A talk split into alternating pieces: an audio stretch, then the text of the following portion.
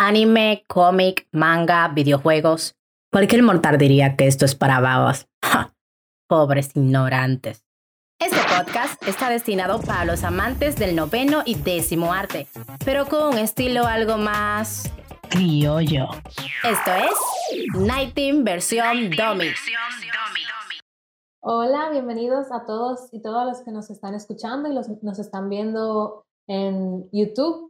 Este es Night Team versión Dummy, otro episodio nuevo en el que estoy yo, Mila. Eh, me pueden seguir en Mila Milarín en Instagram también tenemos a nuestros dos chicos, Luigi y Frank, y una invitada especial en el día de hoy. Chicos, ¿pueden presentarse? Um, Luigi, ¿tú o yo? En mis redes sociales pueden conseguirme como Luigi LR, Luigi LR, WL, Y, Luigi. Cualquier plataforma red social. Eh, hola eh, a todos. Y bienvenidos, buenos en cualquier momento del día que nos estén escuchando, viendo, que se yo, whatever. Sí. El punto es que sean bienvenidos a otro capítulo. Eh, yo soy Frank, ¿verdad? Como ustedes ya me conocen, siempre. Eh, estamos en Instagram como Frank Frías underscore 07. Ya ustedes saben cómo que va esto. Y nada, entonces ahora seguimos con nuestra invitada del día de hoy. Mi nombre es Claudia Veras, pero me conocen mejor como Veras Cartoons. Y así mismo me pueden seguir en mis redes sociales, arroba Veras Cartoons, eh, Veras con una V, no con B, no, yo no tengo nada que ver con Freddy, Veras con. eso es lo primero que me preguntan siempre. Sí, y muchos de, algunos de nuestros seguidores que respondieron una pregunta en Instagram, la conocen ya y la, la adoran, dijeron que era su ilustradora favorita y ah. y aquí está, lo tenemos aquí presente. Un honor para mí eh, yo no me esperaba nada de esto, de verdad que no, pero uno no total estar, estar aquí. No, no, no, no, lo de nosotros, de tenerte, de tenerte aquí, y tener a todos los artistas que han pasado por aquí, porque realmente ustedes son lo que, lo que crean el arte y nosotros solamente lo vemos y decimos que qué bonito. no, y, y, como yo les estaba diciendo hace tiempo, eh, lo que ustedes hacen es algo que necesitamos muchísimo más en estos tiempos. Eh, yo creo que yo hago por todos los ilustradores, cuando digo que gracias por lo que hacen, porque así dan a conocer más nuestro trabajo. El honor es nuestro. Nuestro placer. sí, sí. Es así que estamos comenzando todavía. La gente en el futuro, si, al final eh, quieren ver contenido dominicano con, con respecto al arte, entonces busquen nuestro canal, ahí serán todos. Sí, estamos intentando hacer esta labor. Nada, vamos a empezar con la entrevista. Yo quisiera hacer la primera pregunta, que, que, es la pregunta más básica de que qué fue lo que te inspiró a dibujar, desde hace cuánto tú dibujas, cómo, cómo surgió todo eso. Sí, eh, bueno, el arte en sí siempre ha sido como que parte de mí desde que yo era pequeña. El arte siempre ha sido mi manera de yo desconectarme de todo, yo expresarme, eh, alejarme de todo lo que me rodea y me estresa. Yo, una vez mi mamá me contó a mí que cuando yo estaba en preescolar, parece que a mí me estaba pasando algo y la profesora no sabía lo que me pasaba. Entonces la profesora a mí me pasó una hoja y a pesar de colores y ahí fue como que yo empecé a dibujar lo que yo, lo que yo sentía. Entonces, ah eso siempre ha sido como que parte de mí de que yo tengo uso de memoria. Ay, qué lindo. Pero y después, como cuando tú fuiste creciendo, como tú tuviste a alguien que te ayudara como a aprender a dibujar o tú lo hiciste tú sola. Bueno, eh, yo tengo la dicha de que yo también tengo un papá que es muy creativo.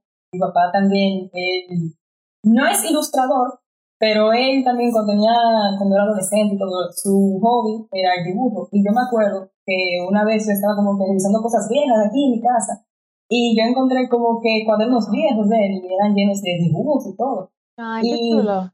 Sí, entonces ahí fue que yo pues mi papá me empezaba como que a enseñar cosas, cosas básicas y yo empezaba a quitar las cosas de él. Y, y nada, pues de ahí aquí estoy. O sea, que esa, esa, vena, esa vena artística corre en la familia. Parece que sí. Así le voy a hacer yo. Yo le voy a hacer eso mismo, le dijo mío. Voy a agarrar los cuadernos. Los cuadernos que tengo. No, los cuadernos que yo tengo de dibujo. Y le voy a decir, mira, estaba dibujando Naruto aquí, estaba dibujando aquí. Voy a comenzar a dibujar. Y a ver, Y a ver quién cantidad va, tú aprendes a dibujar.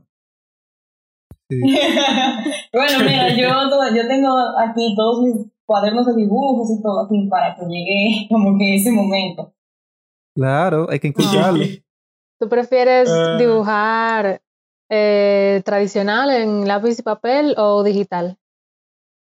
Bueno, como tú has dicho, yo empecé tradicional, eh, pero después con el tiempo me iba más a lo, a lo digital, pero de vez en cuando yo siempre trato de practicar a lo tradicional para no dejar eso. Hubo un tiempo en el cual, cuando yo empecé a adentrarme al mundo digital, yo como que lo dejé. Y cuando yo, cuando yo volví, eso fue como aprender a dibujar otra vez. ¿De verdad? Sí, porque como que ya yo había, como no, no sé, como que ya parece como que con el tiempo había perdido eso, pero ya por eso mismo, pues, yo empecé a llevarme una, una libreta donde, sea donde yo vaya y un, y un lápiz para no perder eso. Qué bien, sí, porque es diferente. Tú si te equivocas en digital, tú le das, ok, control Z y ya, y se volvió para atrás, pero con el tradicional no hay forma. Exactamente. Hay, que medirlo bien, ahí tiene que ver bien por dónde que va a pasar el lápiz. Y el layer, todo eso, sí. ah, pero bueno. Y como, como, más o menos, como a partir de cuándo fue que tú hiciste esa transición a lo, hacia lo digital? Yo, si no me equivoco, creo que fue hace tres años. Eh, que fue un amigo mío que también eh, bueno, en ese tiempo él era ilustrador y él me dijo que, mira, que yo creo que los dibujos se verían súper chulos si fueran más estilo como que digital. Y entonces él me recomendó a mí como que de esas tablets Wacom que se conectan a la computadora. Entonces esa, esa fue mi, mi primera tablet y ahí fue que yo empecé a adentrarme al, al mundo digital. Incómodo al principio, sí, pero la práctica es lo que hace el maestro. Exactamente, es muy incómodo al principio, más porque como ah, esa tablet es conectada al computador, yo siempre estaba acostumbrada a mirar abajo a mi hoja. Entonces, como esta entonces como que conectado al computador y yo tengo que ver la computadora y, dibujar, o sea, se me hizo muy difícil al principio, pero con ah, práctica, con práctica uno se acostumbra. Eso es real. Bueno, eh, una de las preguntas que tengo aquí es de que tus conceptos de, de, dibujo, ¿cuáles son tus conceptos? Eh, ¿A qué tipo de, de público, qué tipo de creatividad es lo que buscas cuando dibujas viñetas o si es para cómics o tú quieres solamente crear viñetas de tu vida diaria, de lo que pasa a tu alrededor y subirlo en tus redes sociales? Yo, yo digo que yo no tengo como que solamente un concepto, yo digo que tengo varios. Eh, por ejemplo, está el asunto de los cómics, que como tú dijiste, la mayoría de los cómics son básicamente diarios míos, son basados en experiencias mías. Eh, yo digo que yo soy una persona despistada. Yo lo, siempre lo he sabido y lo admito y me lo han dicho. Entonces, hay veces en las cuales yo estoy en situaciones en las cuales yo digo, ya, pero ¿por qué me pasó eso? Entonces, en vez de yo sentirme avergonzada por ese momento, yo digo, Yache, pero esto me sirve para un cómic. Entonces, qué bien. sí, entonces por eso es que yo digo que los cómics son eh, como que diarios míos. Pero también, eh, la mayoría son humorísticos, pero hay otros que ya son un poco más como que sentimental. Eh, hay veces en las cuales yo hago, yo hago cómics que son basados en la salud mental. sí. sí, que eso es algo que yo me he sentido muy identificada y muchísimas veces yo he pasado situaciones en las cuales yo me siento como que, como que sola, en un, como que en un lugar oscuro. Entonces yo, como yo les dije, yo uso el dibujo como manera de expresarme, yo plasmo cómo yo me siento. Y cuando yo lo comparto en mis redes, eh, lo primero que me dicen, ya, pero yo pasé por eso mismo y me siento identificada. Entonces, eh, a mí me gusta que eso hace sentir a las personas como que menos solas en esta situación. Eh, eh, otro concepto mío es que yo a, veces, hay veces que yo hago ilustraciones que son basados en artistas locales, artistas, o sea, músicos de aquí. Eh, Sí, como, como ustedes están haciendo esto del, del podcast para que se conozca más a los ilustradores de nuestro país, pues también aquí hay una escena musical que es muy amplia, pero que muchas, pero tristemente muchas personas no conocen. Entonces lo que yo hago es que yo hago dibujos basados en, en, esas, en esos artistas y yo lo comparto para que así las personas conozcan más acerca de la escena de nuestro país. Genial. Vamos, mira. tú no, solamente, tú no solamente apoyas la cultura de nuestro país con tu arte, sino que tú también impulsas la, la carrera de otra gente. Exactamente. Wow. un buen combo. Un buen combo. Como debe ser. Exactamente. Ya, sabemos de que cuando suba un contenido ahí triste, alegre, ah, pues ya está triste. Ah, no, ya está contento. Muchas personas no lo saben eso porque hay veces que, como la mayoría de los cómics míos son humorísticos y siempre ven a, la, personaje mío como que feliz y todo, y, es graciosa. Yo no, no voy a mentir que a veces yo hago el famoso dark humor, el humor oscuro. Entonces, hay veces que uno cree como que, ah, pero yo vive feliz, dibujando, todo eso, pero uno no, no conoce lo que pasa detrás de, de la ilustración. Real. Claro, claro, claro. Sí, no, y también hay gente que se puede identificar, como tú dijiste, que lo ven y dicen, ay, me pasa lo mismo, mira, yo, yo me siento así mismo como tú lo pusiste.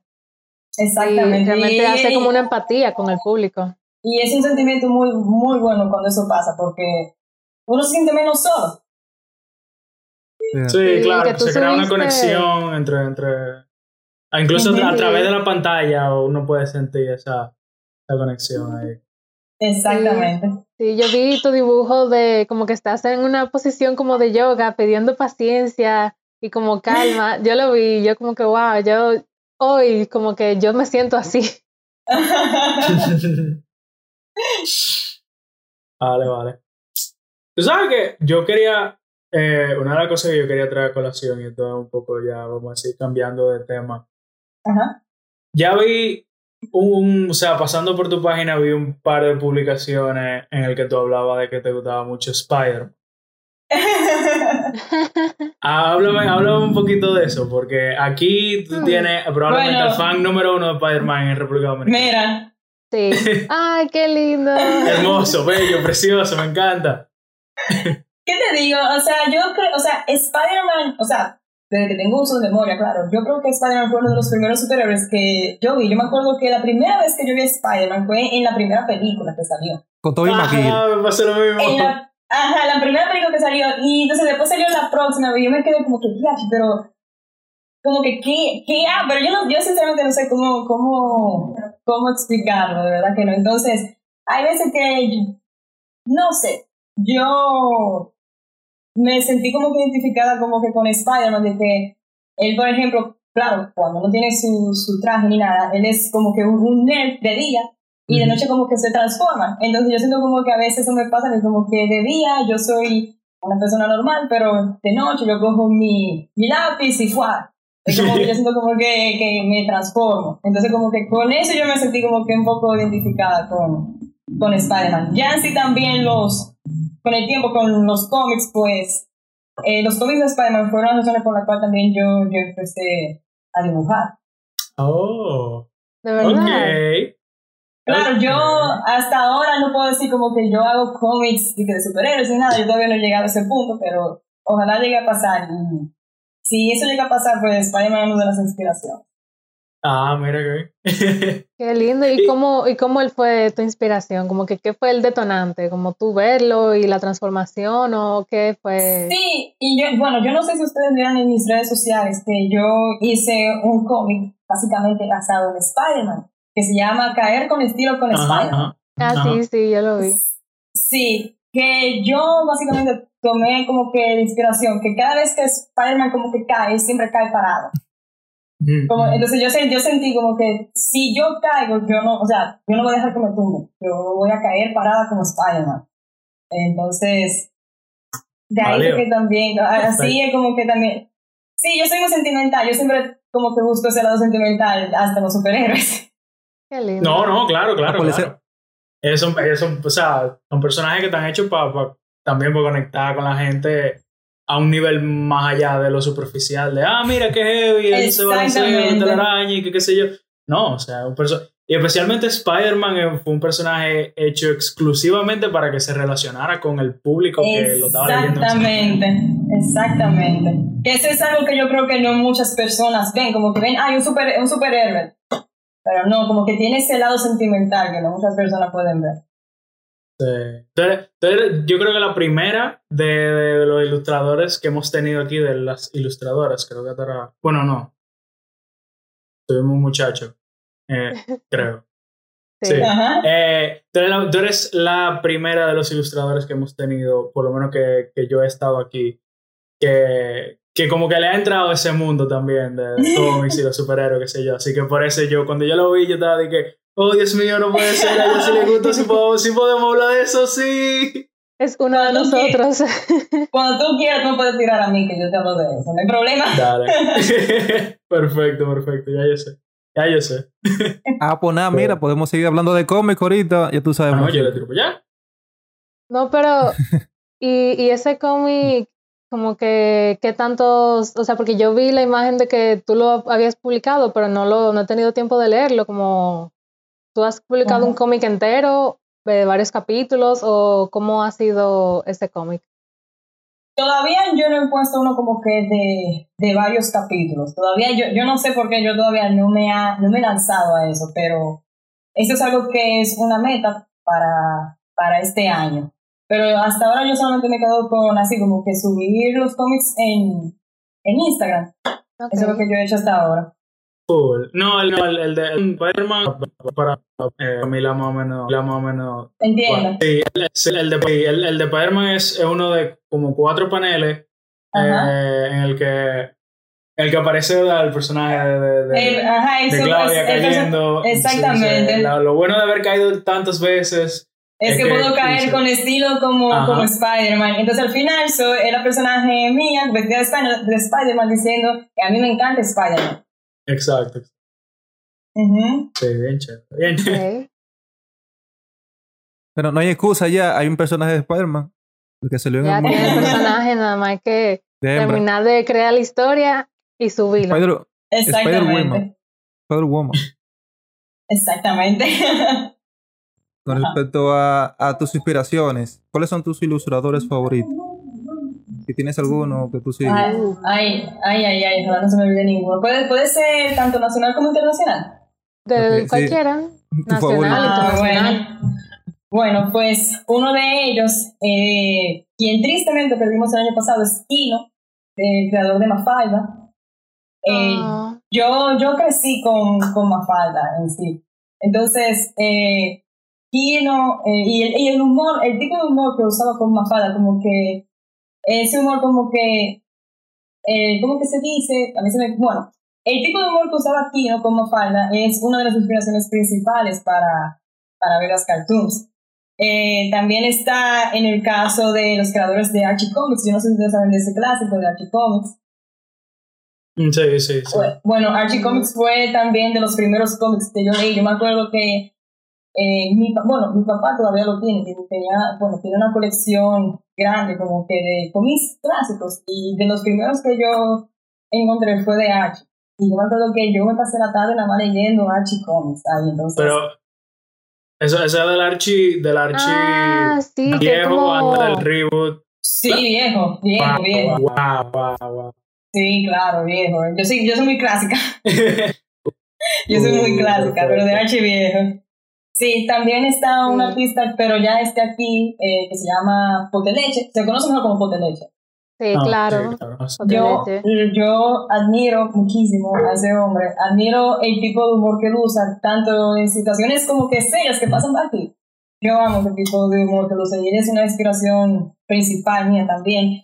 Eh, también está Sarah Anderson, que ya también es internacional, y también está Lola Vende. A ver. Ok.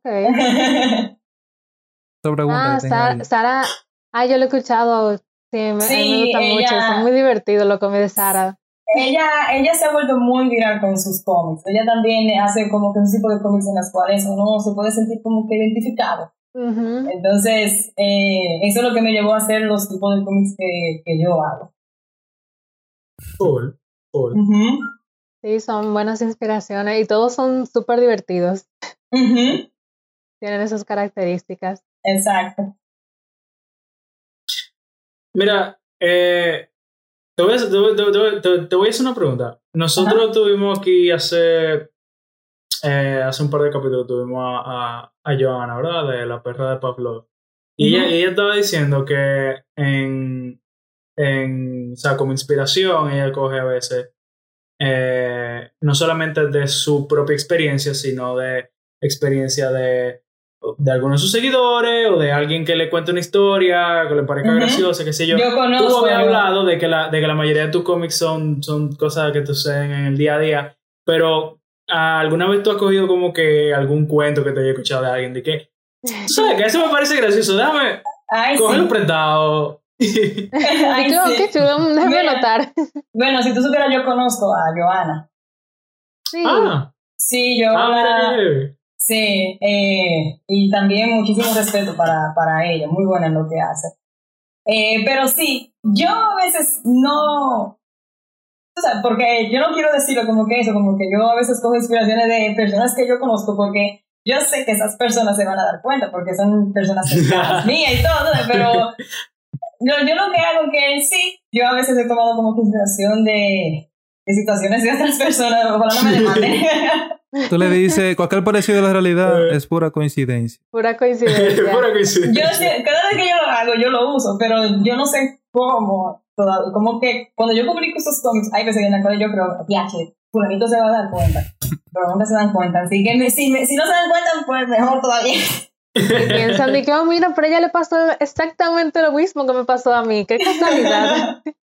Como debes. Me, parece misteriosamente familiar. Exactamente. No, ver si se dan cuenta, yo lo primero que digo, bueno, yo no sé, yo no te usé a ti como personaje ni nada, yo no sé a mí como personaje, entonces yo solamente tomé inspiración de tu experiencia y que tú no puedes mandar. Claro. tú le dices que registra, registra, la historia en la onda y después tú me avisas para pa yo pagar. Exactamente.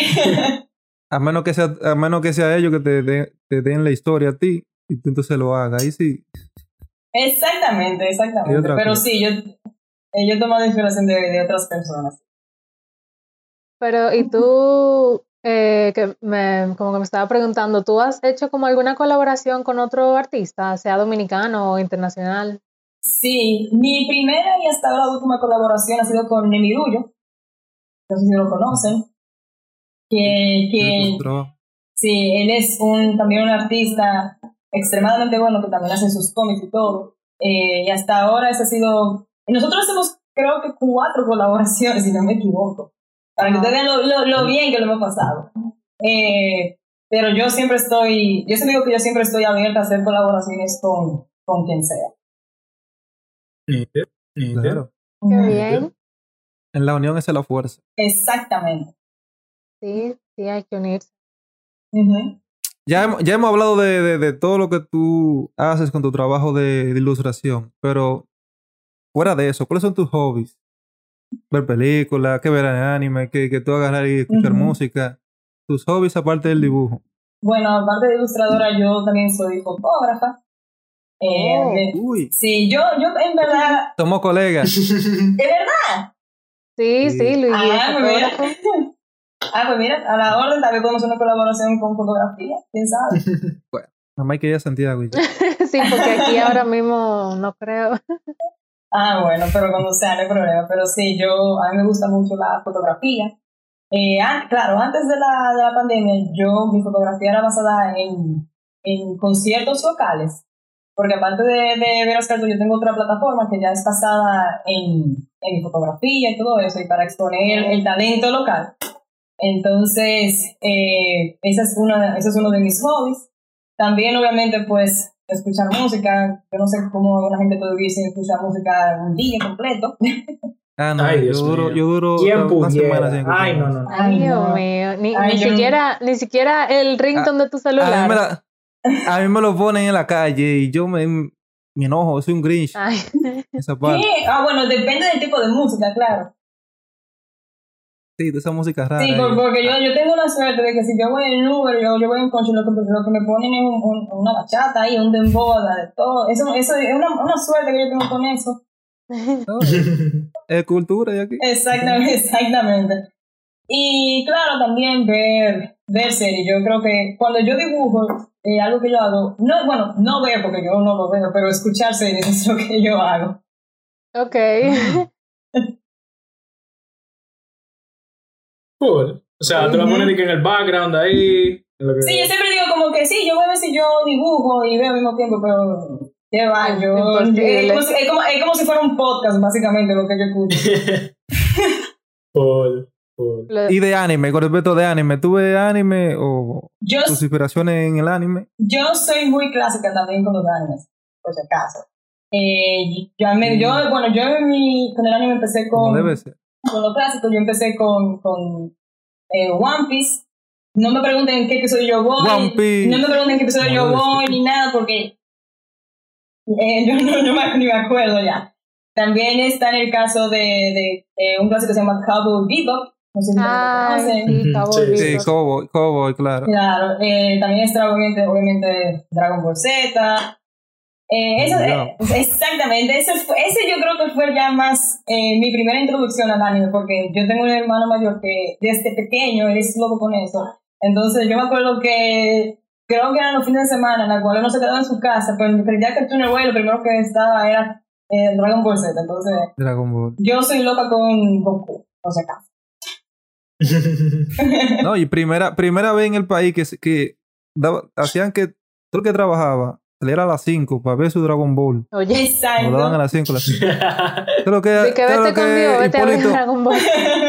Hipólito se, cerraba todo para decir yo voy a ver Dragon Ball. El toque de queda original era Dragon Ball. Sí. Exacto. Mira, tú, eso es lo que deben de hacer para que la gente no se siga quejando con el toque de queda. Eso es lo que deben de hacer, poner Dragon Ball toda la televisión.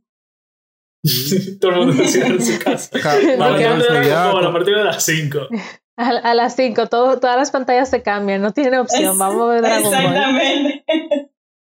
Yo lo hacía con Soy, eso también. ¿Tú también? Sí, con, con Soy, muchachos. Yo a las 5 ah. cogía del colegio para ver mi, mi, mi serie y escuchar mi canción. Mi hay, gente que hay gente que nada más escuchan el opening y lo apaga después. Pa, ya, eso es lo que me interesa. Wow. Yo no, yo no conozco nada. Sí, porque no, le, no, le gusta, no le gusta el anime, nada más le gusta el opening. el opening solamente. Ay, Dios mío. Eso, eso pasa mucho. Ah, y también obviamente está en el caso de, de Sailor Moon. Sí, Sailor Moon. Obviamente, claro. Que, que yo lo empecé a ver, creo que fue el año pasado, que una amiga mía me, me lo recomendó. Que yo, eh, en el mundo del anime, ya profundizarme, yo empecé fue el año pasado. Entonces, una amiga mía, que se llama Liz Domínguez, juraba Liz Domínguez, ella me hizo una lista completa de, de, de, sus animes favoritos para yo como que introducirme. Y Sailor Moon yo creo que fue la primera que yo vi. Si no está ahí Rama y medio, ni está tampoco Inuyasha, vos te saliste. Exactamente. Oye. Ahí Camila tengo una lista nueva también de, de, todo, de todos los animes que introducir. Ay, no, yo... vio Sailor Moon, está en un buen camino. Pues tú me lo puedes pasar, que yo lo veo, y más, y más, en cuarentena. ah, pues. Sí. Y, y, bueno, de la serie que tú escuchas, más o menos, como cuál es. la serie que yo escucho. eh, bueno, eh, también uno que yo creo que yo tengo que ver por lo menos un episodio al día es Friends. Un clásico de los okay, sí, sí. Eh, yo, esa fue la primera serie que, que yo vi hasta el día de hoy. Yo me sé los diálogos y todo. Y yo lo veo y me río cada vez que yo lo veo. También está en el caso, yo no sé si ustedes lo conocen, que se llama Senfield, que también es un clásico de los 90 por ahí. Eh, sí, también está uno, pero ya este es reciente, que se llama Cobra Kai, que fue inspirado en, en la serie de, en la película de Karate Kid. de Karate Kid. Ay, yo, solamente tiene tres temporadas, pero yo estoy loca con esa serie. loca, loca, loca con esa serie. Sí, eso, eso, eso, eso en, en, en, en tu Instagram. Ah, sí. Ah, lo que Dios, sin, sin piedad. Ay, ay, ay, que eso fue así. Eso fue así. Y otra serie, bueno, esas son las series principales que hasta ahora yo, yo veo. Ok, ok. Qué bien. te, voy a te voy a recomendar The Boys. The Boys oh, Sí. No, no de Netflix, es de, de, Amazon Prime. Ah, no, que yo lo busco, The Voice. Tú, lo, yo, te pongo yo te mando una página, tú lo descargas gratis. Luis. Sí, yo también, yo también tengo una página ahí. él le, para, para los que no escuchan, él, él le va a mandar el link de Amazon Prime Exacto, exacto. A, todos, a todos el que escuche, a todos que escuche este programa, Luigi le va a mandar el link. Solamente tiene que decir, hey, escuché el programa con Verónica, te mando el link. el link de P, de tal P, ¿sabes? El link legal y apropiado. Exactamente, es legal todo. Que me paguen ellos para yo ponerlo legal. ah, bueno. Chévere, chévere, bien chévere. Y nada, ¿qué, ¿qué, proyectos tienes para este 2021 con tus dibujos o con tu fotografía? Bueno, con mis dibujos, yo espero que este año, en fin, yo pueda sacar una línea, una mercancía inspirada en las cartoons, stickers, uh. o también así, eso es algo que yo, que espero hacer ya este año. Eh, obviamente también seguir dibujando. Quiero ver si ya empiezo también a hacer cómics para webtoons. Sí, También me, estoy... Sí, que ahora yo me estoy empezando a... como que a, a estudiar y todo, me han recomendado. Así que voy a ver si ya empiezo también por ahí. Y nada, hasta ahora creo... Ah, y uno que voy a empezar... No va a salir este año, pero ojalá que ya sea el año que viene. Que este año se va a empezar a diseñar una, una agenda de, las cartoons. Oh. Sí, personalizada por esta servidora, obviamente. Sí, ya en sí hay, hay los diseños, pero todavía es un proceso, así que ojalá que el año que viene se... se... ¿Qué género, ¿qué género es el cómic? El cómic que tú vas a hacer, ¿qué género, ¿qué género, es el que más se, se apropia al cómic que vas a hacer? De acción, de aventura, de, de, de fantasía, de, de comedia, romance. Yo todavía no lo, yo todavía no lo sé porque como yo les dije desde el principio, como yo hago cómics que son de, diferentes conceptos, pues eh, tú sabes, no sé si me iría más al lado de, de humor o tal vez yo combinaría como que eso del dark humor. Tal vez algo que, que yo haría, porque algo que yo quisiera hacer como que hacer un cómic basado en, en mental health. Okay, en salud, salud mental. Entonces, eh, Tal vez por ahí yo, yo me iría como que, tal vez como, como que el dark humor, porque eso es algo que a veces yo no lo puedo evitar, como que usar ese tipo de humor. Sí, válido. No, y que, y que es muy, o sea, ese tipo de humor es muy útil cuando tú quieres sacar cosas tabúes eh, al, al, público y, y como que normaliza muchas de las cosas que la gente no quiere hablar por miedo la, la trae a una superficie un poco más normal. Entonces, sí, y, y, a mí me ha pasado en, en varias situaciones donde yo hago un cómic, ya sea, no solamente basado en, en la salud mental, sino tal, tal vez en cualquier situación de aquí que esté pasando. Y antes de poner, yo siempre digo, teatro, ¿lo pongo o no lo pongo? Porque después me caen arriba o, o me dicen, qué loca es tu tipa, o no sé. Me ha pasado un par de veces. Obviamente a mí yo una vez hice un pequeño revuelo con un cómic mío que yo hice. Y, ay, sí, pero yo no, no me arrepiento. Cada cómic que está ahí en, en los cartoons es un orgullo Y no, fíjate, que con respecto a lo que son cómics de comedia, yo estaba viendo un, un, anime, se, se, trata de mangaka. ¿Qué pasa? Que ellos comienzan a contar de que cuando ellos, ellos hacen un manga o un cómic de comedia, si ven que la venta, la venta está bajando, ellos lo que hacen es que le añaden algo serio, una situación seria, por ejemplo, de acción. Eso hace entonces que la gente, que, la venta suba. Lo pasó con, con el, anime que se llama Katekyu Hitman Reborn. no sé si ustedes lo conocen. Ah, sí, No lo he visto. Lo, los primeros 20 capítulos eran comedia, comedia mala, por cierto. Y estaban bajando la venta y de repente comenzaron a hacer los shonen, que de acción y de pelea y todo. Entonces, y ahí fue comenzó la venta a subir. Así que si tú haces un cómic de comedia, no te preocupes, que cualquier cosa si baja la audiencia, tú le metes... Es inteligente fue eso. Claro. Sí, sé creativo y ve lo que le gusta al público. Exactamente. y con respecto a, a la gente que te apoyan, ¿te apoyan más aquí localmente o ligado, internacional, local? Eh, bueno, yo diría que es, es como que un 80% aquí y el otro por ciento ya internacional. Qué bueno. Sí, pero yo, como, o sea, yo soy una persona muy agradecida de donde sea que venga el, el apoyo. El año pasado, eh, como empezó la cuarentena, algo bueno que salió desde todo este tiempo en casa ha sido que yo he tomado ventaja para crear más. Los, los, yo empecé a publicar los cómics, fue el año pasado, aunque yo tengo ya desde el colegio haciendo cómics, pero ya yo me atreví a compartirlos fue el año pasado durante la durante la, cuando el comienzo de la cuarentena. Y algo bueno, algo yo me acuerdo que, que pasó es como que ese cariño y, tanto amor que yo recibí de, de seguidores. Y lo chulo del caso es que no son seguidores como que todos, como que todos son iguales, o sea, hay seguidores de, de diferentes edades, en diferentes situaciones, en diferentes países que se me han sacado a mí a través de redes sociales y me dicen, oye, tus cómics han sido parte de mi cuarentena y me han hecho feliz. O sea, y, y eso es, ah, o sea, como que es algo indescriptible. Así que yo soy extremadamente agradecida con el apoyo que yo he recibido, tanto, tanto nacional como internacional. Genial. Bueno, por último, ¿qué consejos le puedes dar para esas personas que saben dibujar, pero como que tienen miedo de subirlo como tú lo subes? O que esas personas que como que quieren dibujar, pero como que no se han puesto a eso, ¿qué consejo tú les darías?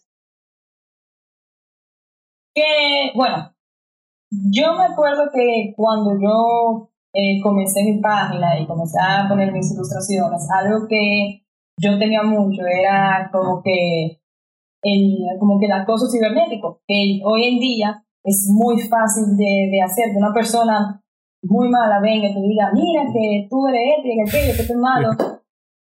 eso es algo que tienen que tener en mente que haters va a ver donde sea. Haters va a ver donde sea. Entonces, cuando venga una persona que quiera hacerle sentir mal, toma ventaja de eso para seguir creando, o sea, para que te digan, yo te voy a mostrar a ti que yo sé hacer esto y sigue dibujando. Uno no va a complacer siempre a todo el mundo, pero siempre va a haber por lo menos eh, tres, de, tres de una persona que va a, hacer, va a decir, che, vale la pena como que seguir ese artista. Así que, que no temas, comparte lo que tú crees que, que vale la pena. Y nada, sigue adelante le toma ventaja de toda esa maldad que hay allá afuera para seguir creando. Que, hay mucha. Exacto, y más hoy en día, que quién sabe, yo te aseguro que tú le vas a hacer el día a alguien con, con tu arte algún día. Sí es. Eso pasó con, con, con un video que nosotros subimos de una entrevista, que había como más dislike que like. Y no sé, como que de repente se arregló. Como que los dislikes agarran y entraban al like los dislikes se quitaron y, se sumaron al like. Y yo, oh, genial. Ay, ok. Yo, pienso que Luigi lo amenazó, pero él dice que no. No, eso no se puede. Sí, un, movimiento raro. un hackeo raro. No, pero a mí, a mí me pasó el año pasado que yo hice un cómic que fue basado en la homofobia de aquí, de nuestro país. Y yo me acuerdo que la noche anterior de yo publicando, yo dibujándolo, y yo tenía listo, yo decía, mierda. Me van a comer. Me van a comer, porque ese es un tema muy sensible en, aquí, en este país. Muy sensible.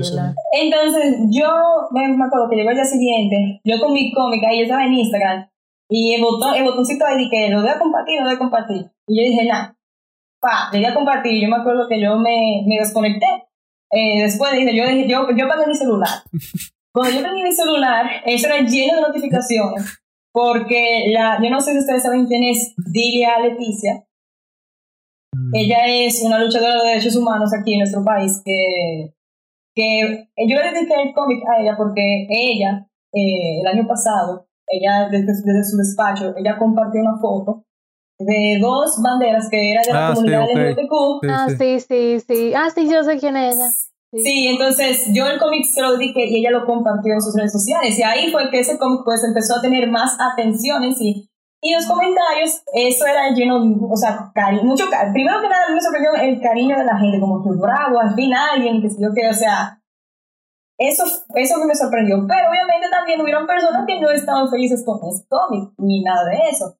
Y después, y después de eso, pues, vino un reguero de, o sea, o gente homofóbica y todo, como que vinieron a atacarme en redes sociales, como que tu familia debe tener vergüenza de ti, y que por qué hiciste ese cómic, que lo borren, y... Pero nada, lo que a mí me hizo fue seguir adelante y seguir creando el contenido que, que yo hago. Sí, yo soy, que la gente se va a quejar de todo, de todo lo que Exactamente. Estamos, en 2021, aquí por un lado te cancelan porque hiciste algo y por el otro lado te quieren cancelar porque no lo hiciste, entonces... Exactamente, eh, y, y ese cómic yo me siento...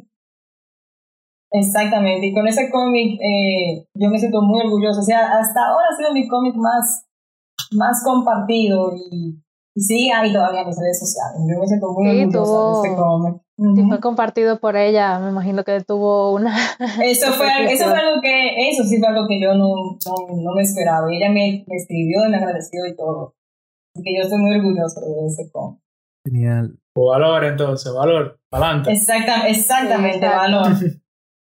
Entonces, nada, eh, gracias Claudia por estar aquí, por compartirnos todo tu conocimiento y tu historia de vida en el arte y por estar aquí con nosotros. Realmente fue un gran placer y un honor. Esperamos poder seguir viéndote en las redes sociales, publicando tus cómics, ver en un futuro tu, tu cómic en Webtoon.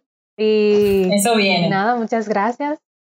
No, para mí un honor, un honor total. Como yo les dije, esta, este es mi primera entrevista como ilustradora. Tu casa. Y, eh, entonces, de verdad que muchísimas gracias por, por este honor, por su tiempo y como yo les dije, sigan haciendo lo que ustedes hacen porque nos ayuda muchísimo a nosotros los ilustradores.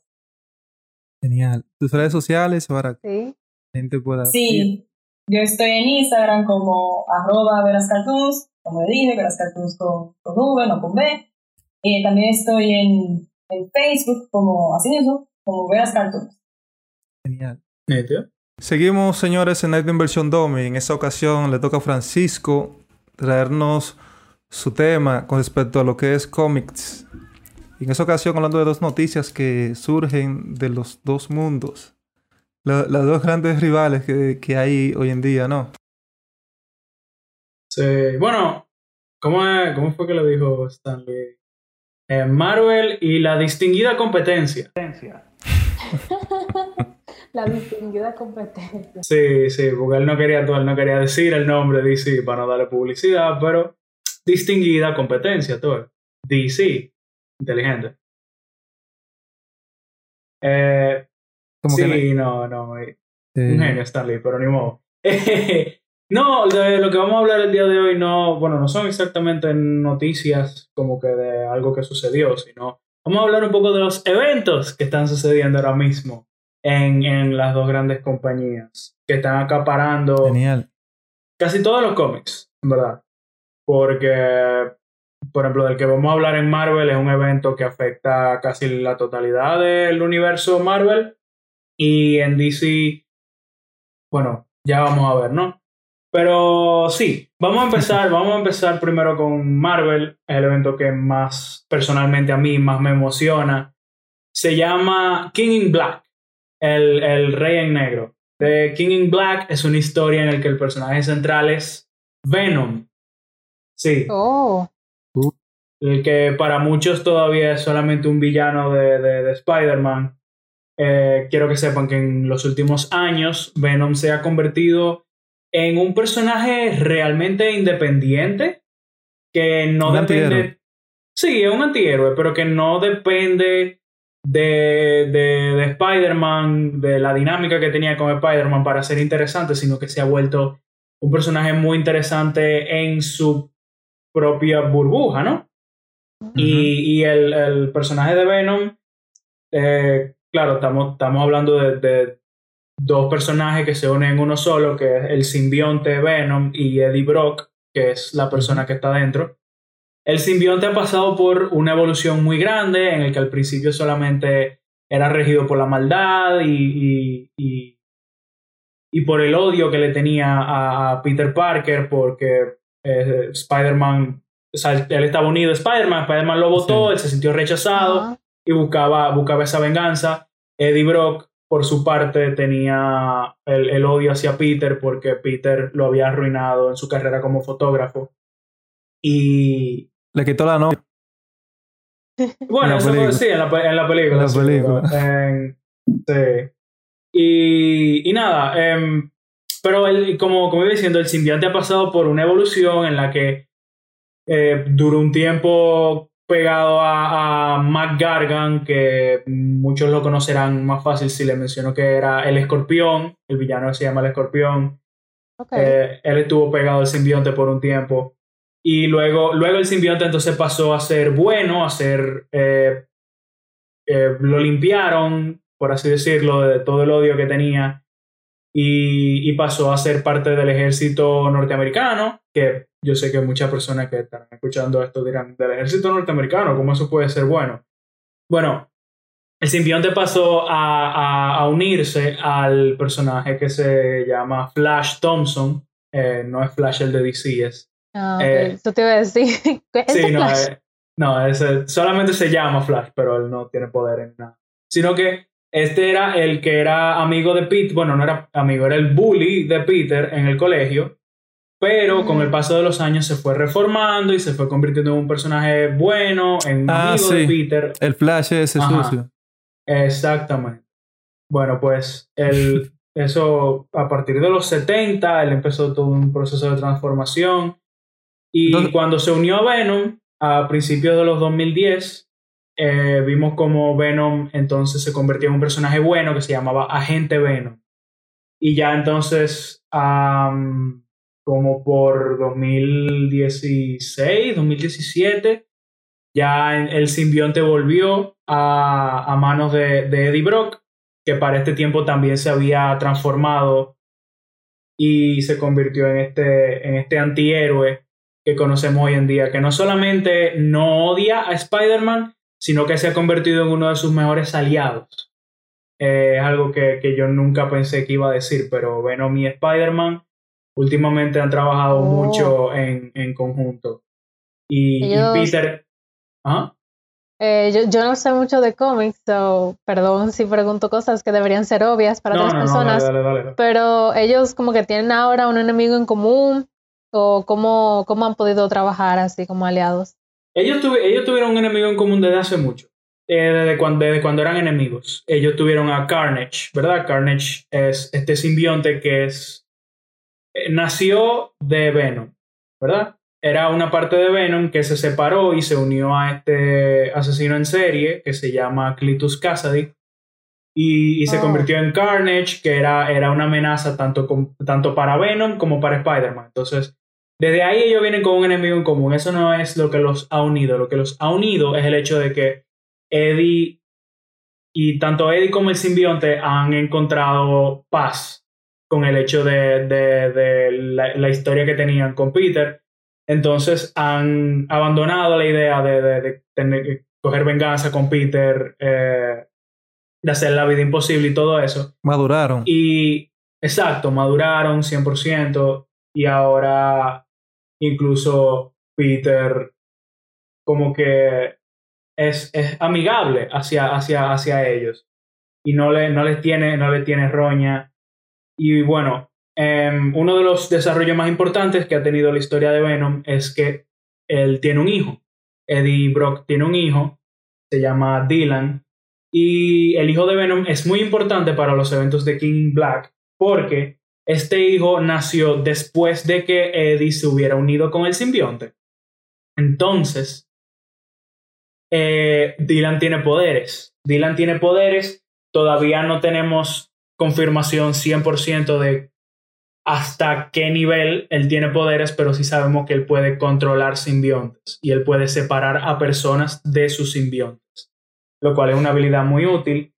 Y sí, sí, 100%. Y bueno, entonces, ya entrando a la historia propia de King Black, a partir de 2018 vemos como el escritor de, de, la, de la serie de Venom, o sea, la, la de los cómics de Venom, se llama Donny Cates, y él ha ido plantando estas eh, pequeñas, eh, ¿cuál es la palabra? Como que estas pistas de que viene eh, alguien grande. Y este alguien grande, poco a poco nos fuimos enterando que era un ser que se llama Null. K-N-U-L-L, Null. ¿Te parece Null Es lo que se conoce como el dios de los simbiontes. ¿Por qué? Porque Null existía desde antes que el multiverso se creara. Él es más viejo que todos los universos. Y entonces eh, él, residía en este vacío, en el que no existía nada, él era rey de eso.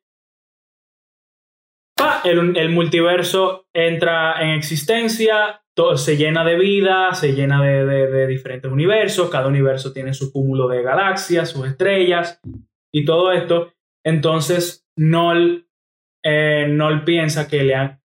No, no, él piensa que le han invadido su territorio entonces él crea esta, vamos a decir, como arma que se llama la Necrosword o la espada necro.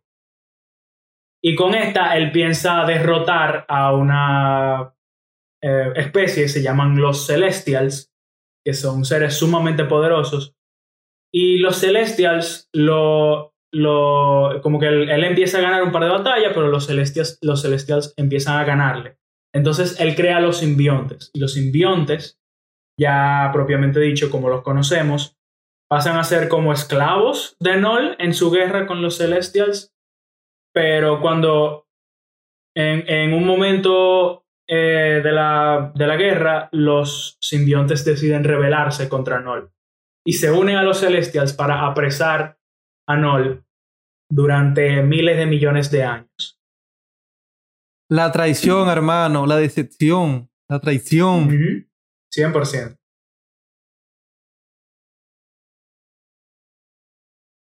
Exacto, exacto. Entonces...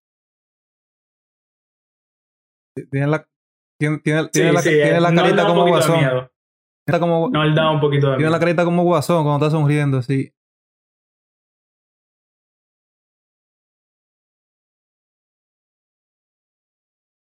Sí, sí. Entonces, nada, eh, se pasó apresado, como dije, miles de millones de años, hasta que un día llega Carnage, el, ¿verdad? Del, que ya, del que ya hablé, y Carnage dice, ¿tú sabes qué? Yo estoy consciente de que este tipo va a traer muerte y destrucción si lo liberamos, entonces vamos a liberarlo. Carnage, sí, Carnage entonces toma posesión de uno de los simbiontes más poderosos que, que Nol creó, que era como su, su segundo al mando, más o menos. Y, y con eso entonces él empieza a juntar eh, algo que se llama el códex, que para eso él tiene que buscar a todas las personas que se han unido a un simbionte. Es una historia un tanto, eh, ¿cómo decirlo?, complicada, qué sé yo, y larga. Eso todo sucedió en un evento que se llama Absolute Carnage, que sucedió como a finales del 2019, si no me equivoco. Y, y al final de ese evento, entonces se libera Nol. Pero una pregunta, ¿por qué eh, como eran los Celestial y como que toda esa gente, ¿por qué no, no lo mataron y ya? Como que ya, vamos a terminar no, no podían matarlo, no podían matarlo. o sea, el oh. tipo es así de fuerte. La bestia. Es una bestia, una bestia. Y en ese, y en ese, en ese, en esta, perdón, eh, ajá, ajá. en este tipo, en ese cómic, o en ese, en ese escena, escenario, no aparecen los Vengadores, nada de eso. Eh, sí, en, en la pelea con Carnage, en, en, en, el evento de ese Absolute Carnage, aparecen los Vengadores, eh, Venom. Ahí es que Venom como que empieza a aliarse con ellos porque hasta ese momento, bueno, como que se había quedado en su esquinita sin, sin causar mucho ruido. Ahí es que él entonces empieza a aliarse con los Vengadores. Ahí, en ese evento es que él empieza a, a arreglar su relación con Peter, porque hasta ese momento, aunque ya Venom tenía tiempo siendo bueno, Peter todavía lo veía con malos ojos. Eh, y, ahí, ahí, es que él empieza entonces a arreglar esa relación y, y todo, todo como que poco a poco todo el mundo se empieza a dar cuenta lo importante que es Dylan, el hijo de, el hijo de Eddie, eh, para, para, la pelea que está, que está a punto de llegar. Entonces, llegamos entonces al día presente en el que Null por fin llega a la Tierra. Llega a la Tierra después de haber pasado por numerosos planetas, o los ha dominado, los ha destruido, y tiene un ejército de simbiontes. No llega y en 30 minutos la Tierra es suya.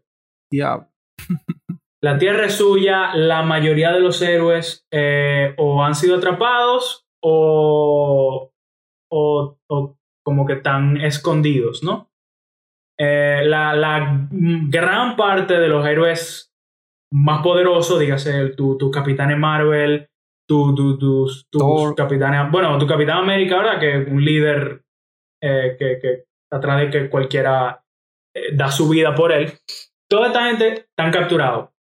Creo que Hulk está capturado también. Sí, sí, muchísima gente. Y afuera solamente quedan, qué sé yo, Mr. Fantástico, eh, Iron Man, que aunque son dos personas muy inteligentes, no, tienen, no tienen mucha... el de cualquiera, eh, pero no tienen mucha experiencia con, con simbiontes, entonces no saben cómo pelear contra Null. Y, y entonces también queda... Son tres gatos. Ajá. Tres gatos contra una cosa gigante que nada más lo pudo vencer un, un, ejército de gente celestial. Muy difícil. ah, y, no, y no, solamente, no solamente es que son tres gatos contra Null, es que ellos estaban diciendo, bueno, si los Celestials lo derrotaron una vez, lo pueden derrotar de nuevo. ¿Qué sucede? Cuando no llega, no llega habiéndose apoderado de los Celestials. Él es muy inteligente y dijo, bueno, déjame empezar por aquí. adiós. Después, tú, adiós. Ok, estoy listo. No, para que tú veas. para que tú veas la cantidad de fuerza que tiene ese animal ellos pensaban, ah, no, que nosotros vamos a ganarle a, a Nol porque los Celestial le ganan. Celestial, mira lo que están, los que me ganan. Ustedes van a ganar a mí. Buenas ratas. Dos, dos hormigas con un gigante para, aquí. Para, para los que no conocen bien el concepto de los Celestials, pero sí habrán escuchado de Galactus. Eh, Galactus está ligeramente por debajo de los Celestials en, en ranking de poder, ¿verdad? Entonces estamos hablando de una raza entera que es más eh, ligeramente más poderosa que Galactus, son gigantes a nivel de que una mano de ellos es fácilmente dos tercios de esta isla. ¿Verdad? Dios. Y, y no tiene a la raza entera esclavizada. O sea, los tiene a su, a su merced. Entonces, con esto él llega a la Tierra, qué sé yo, vivo, o sea, vivo y, y listos para luchar, quedan poca gente. Y de la poca gente, los, los, como que los únicos que saben realmente no qué hacer, pero sí saben más o menos cómo manejarse en situaciones así son Spider-Man eh, y Venom, ¿verdad? Con su hijo. ¿Qué sucede?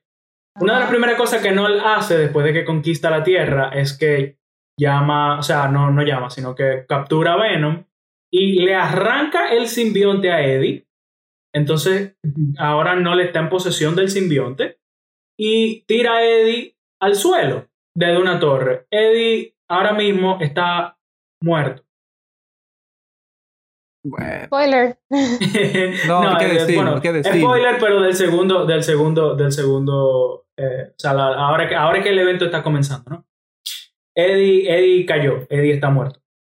Y nada, entonces, entre, entre eso y, y, y que Spider-Man no sabe realmente qué hacer con, con Dylan, porque si no él se apodera del, del poder que tiene Dylan, se acabó todo. Él es, la única esperanza que queda, ¿no?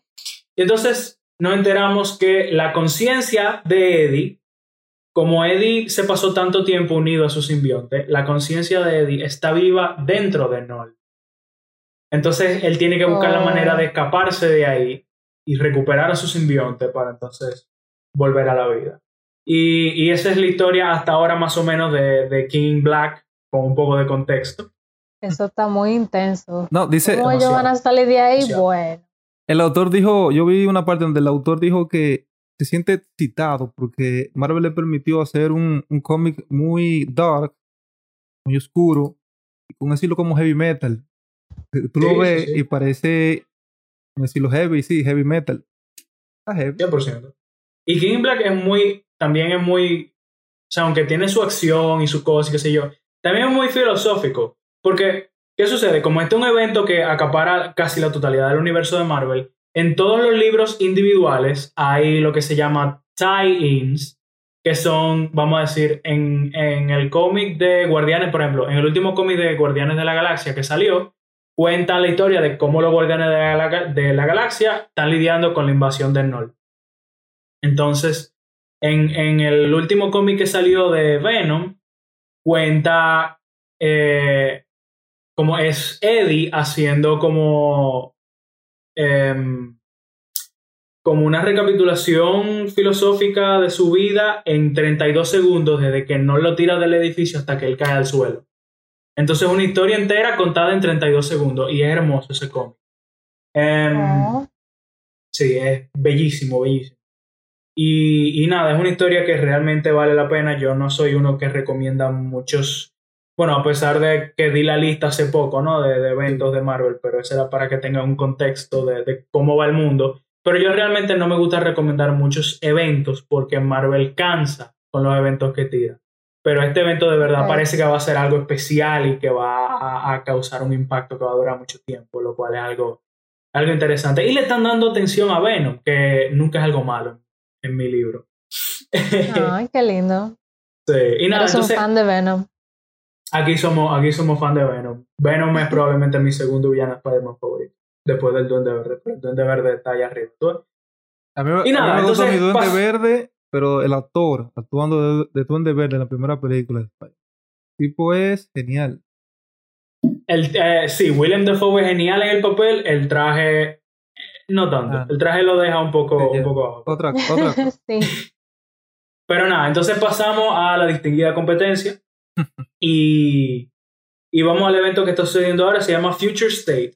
Future State es un poco diferente a lo que está sucediendo con King in Black. ¿Por qué? Porque Future State parece que es una iniciativa de publicación, no tanto un evento en sí. ¿Qué sucede? A, eh, se a, acaba de este terminar. Es de, de Marvel también. No, de, de DC, DC, de de DC. DC. Ok. Future, eh, se acaba de terminar hace poco un evento que se llamaba Dark Knight's Death Metal.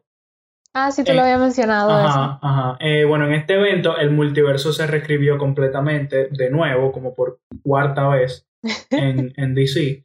Y, y como que todo, todo ha cambiado, nada, nada es como era antes. ¿Qué sucede?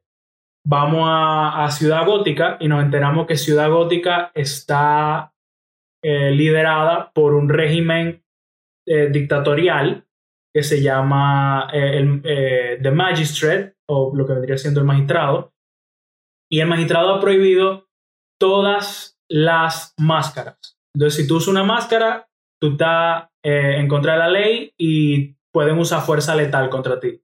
¿Qué sucede? Ellos Ok. atacaron a Batman en medio de la calle y eh, Batman lo han dado por muerto.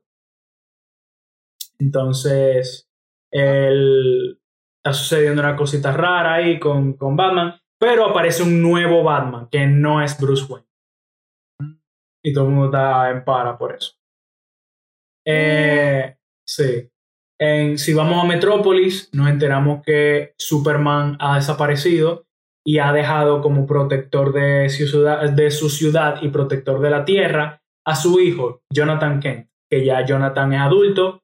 Em, claro, como indica su nombre, ¿verdad? Future State, esto está sucediendo un par de años Sí. en el futuro. No sabemos si 5 o 10 años, pero en, en- en un futuro cercano. Jonathan ya es adulto, ya tiene mejor control de sus poderes y se ha quedado en la Tierra como el único Superman. Si vamos entonces a, a- a Central City, donde vive Flash, este sí es el Flash que corre, ¿no? Mm. Vemos que, por un lado, Flash ha perdido sus poderes y la familia, o sea, todos los, los velocistas han perdido su- sus poderes y el único que queda, que es el Flash más rápido, que se llama Wally West, ha sido corrompido por una fuerza que no sabemos realmente qué es, pero quiere matar, realmente eso es lo que está haciendo, está matando gente Al, azar ahí. Sí, Oh. sí. Bueno, nosotros asumimos que es al azar, pero eh, probablemente sea con un motivo, lo- el, cual es no lo, no lo conocemos. también sabemos que no es él que lo está haciendo, sino que hay algo que está controlando su cuerpo. Y él, él está prisionero dentro de su propia mente. Si, si saltamos a dónde? Si saltamos a, por ejemplo, a Wonder Woman. con Harley Quinn. Ah, bueno, con Wonder Woman, sí. Si saltamos, por ejemplo, con Wonder Woman, nos enteramos que Diana Prince eh, no está. ¿Verdad? La, la, Diana, princesa de Themyscira, que ha sido Wonder Woman desde los 40, no está. Y ahora hay una Wonder Woman diferente que se llama Yara Flor. Y no conocemos mucho de Yara Flor, pero sí sabemos que ella es un poco más propensa.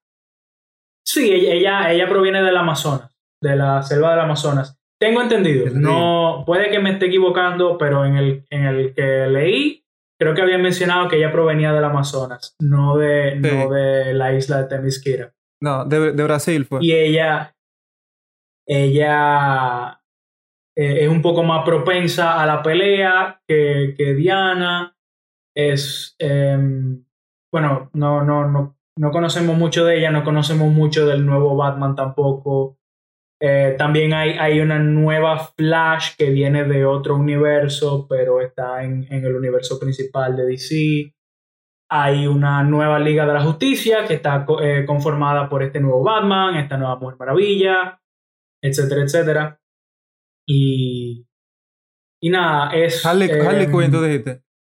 Ah, sí, iba a pasar con Harley Quinn. Harley Quinn la tomaron prisionera por parte de, de Magistrate, ¿verdad? Y, y ellos empezaron a, a, formar una especie de trato con ella en el que ella les iba a dar información y planes de estrategia sobre cómo lidiar con diferentes villanos de Ciudad Gótica. Entonces ahora Harley Quinn es como una especie de agente del gobierno, pero no como cuando ella era parte del Escuadrón Suicida, sino que ahora, ahora es más como como que ella es parte de la policía. Una chota. Ella es un tecache. Chivateando ahí los villanos. 100%, 100%. um, ¿Qué más? Y, nada, entonces, poco a poco nos vamos a ir enterando de, de, de qué es lo que está sucediendo en el mundo, qué va a pasar con estos nuevos personajes. Um, hay algunos que me parecen muy interesantes, como el nuevo Batman, me parece interesante cómo va a lidiar Superman, o sea, el, el, nuevo Superman con, con, el peso del nombre de su padre. Y, y hay algunos que, que, no me han llamado tanto la atención, como el asunto de la nueva Flash, eh, la, la nueva Maravilla. no, la Mujer Maravilla sí, sí me, la Yara Flor sí me parece interesante, quisiera ver más de ella. Y, y también quisiera ver qué va a suceder con, con Diana, porque si vemos al final de Dark Knight's Death Metal, la que salvó la existencia del multiverso fue Diana. Y, y ella creo que hasta cierto punto como que dio su vida para que el multiverso pudiera continuar porque las personas que lo iban a destruir le dieron como que requerimos un sacrificio de tu parte, pero este sacrificio no solamente va a ser tu vida, sino que vamos a necesitar que tú estés al frente de lo que va a suceder y no sabemos cómo eso se ve qué significa que ella esté al frente. Lo que creemos es que ella va a ser probablemente la figura más importante de DC en los próximos, eh, en los próximos años con esta iniciativa de publicación. Pero, pero no, todo pinta, todo pinta súper emocionante y a ver lo que los nuevos equipos creativos nos traen.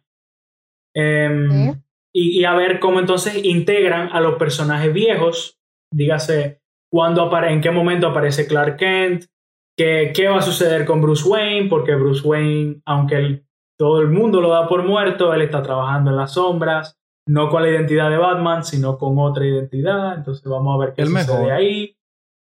Y, y, nada, entonces eh, muy, muy emocionante todo lo que viene ahora eh, por parte de Marvel, por parte de DC. Y nada, esa, esa ha sido mi pequeña contribución el día de hoy. Espero en Dios. Sí, muy interesante. Espero en Dios, DC. Tú tienes dinero, por favor. Salen películas buenas como Marvel. Y nada, eso fue todo por el día, tarde, noche de hoy, la hora que sea que nos estén escuchando. Gracias, Fran, por esas, como que esos resúmenes de esos eventos que todos suenan muy intensos. Yo, yo no sé cómo tú puedes soportar tanta intensidad eh, como fan con todas esas cosas pasando ahora mismo. Eh, Te deseo suerte y a todos los que lo están leyendo les deseo suerte. Espero que las muertes que pasen sean reducidas. Yo me voy a poner con Fran a, a come, tú vas a ver que sí. Yo le voy a decir, Fran, mira, bueno, y él me dio a mí toda la lista ahí en todos los capítulos. Quieran ver la lista de cómo comenzar. Ah, yo empecé a leer Batman. Y lo voy a meter, tú a ver. Sí. sí. Batman de, Scott Snyder, ¿verdad? Te digo ahora cuál Batman. lo tengo aquí. Yo voy a tener que no, leerlo. No me sé los nombres. Yo voy a tener que leerlo en la PC porque en el celular como que me, me aburro. No, yo en el celular cuando estoy haciendo cualquier cosa y me ponga a leerlo. Este es Batman. Mm, sí, de Scott Snyder. Perfecto, perfecto. Una muy buena historia, disfruta. Disfruta. Sí. Después, después me dice qué te pareció la, la, la corte de. ¿Cómo se llama? La corte de los jugos. The Court of, the, Court of Owls. Yo. Me dice qué te parece. Yo voy a descargar mi par de paginitas ahí de nuevo. Esa que dan la cosa gratis. Lo pones ahí a verlo. Y nada, eso fue todo. Gracias por escucharnos y por vernos y por darnos todo su apoyo. Pueden seguirnos en nuestras redes sociales como 910 versión Domi y espero que sigan apoyándonos por mucho tiempo. Bye. Bye. Bye bye.